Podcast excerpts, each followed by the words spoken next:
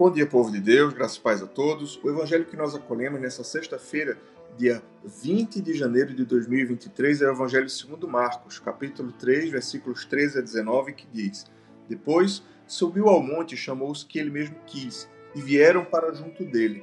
Então designou doze para estarem com ele e para os enviar a pregar e a exercer a autoridade de expelir demônios.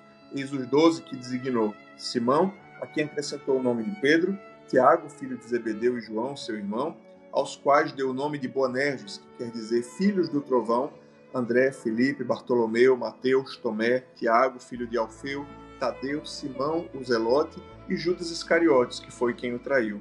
O Evangelho do Senhor, louvado seja ó Cristo, que as palavras do Santo Evangelho perdoem nossos pecados e nos conduzam à vida eterna. Querido povo de Deus, no final dessa semana já vai acabando e a igreja como uma mãe sábia, uma professora prudente, vem nos convidar a meditar sobre o chamado de Jesus aos doze.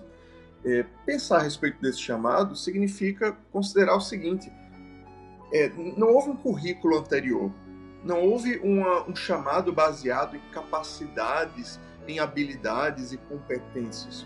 O que houve foi um olhar de amor lançado a esses doze que o chamava sempre a cumprir a sua vocação e ser alguém que cumpria fielmente a vontade de Deus.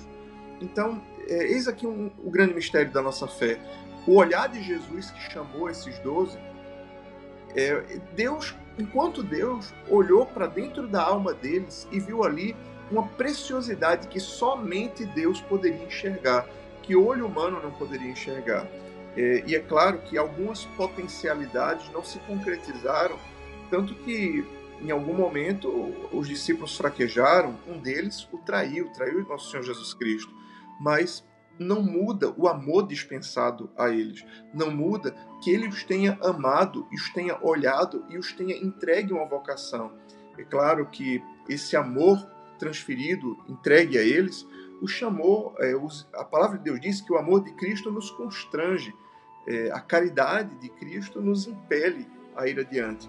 Então, aqueles discípulos, todos eles, em algum momento fraquejaram, mas confiantes na vocação que havia, haviam recebido do próprio Deus, eles é, retomaram seu caminho e assim foram é, servos de Deus, com exceção daquele que se perdeu.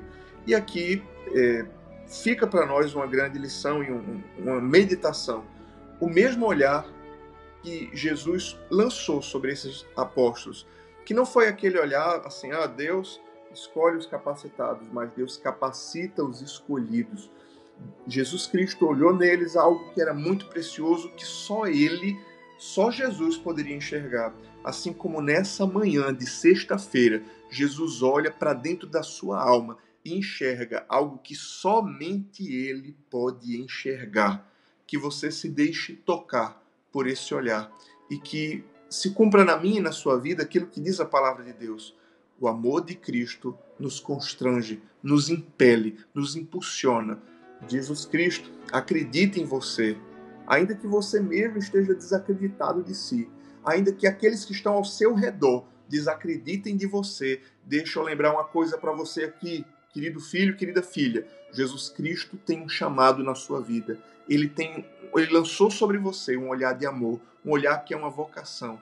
O olhar, ele enxergou em você algo que somente ele pode enxergar e ele lhe chamou para que você possa ser uma bênção aqui nesse mundo e muito mais no céu quando tudo isso aqui passar.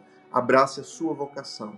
Não existe vocação sem cruz, não existe vocação sem sofrimento e sacrifício mas abrace a sua vocação e creia: Deus já tem escolhido o melhor para você. Deus abençoe você, Deus abençoe o seu dia. Em nome do Pai, e do Filho, e do Espírito Santo. Amém.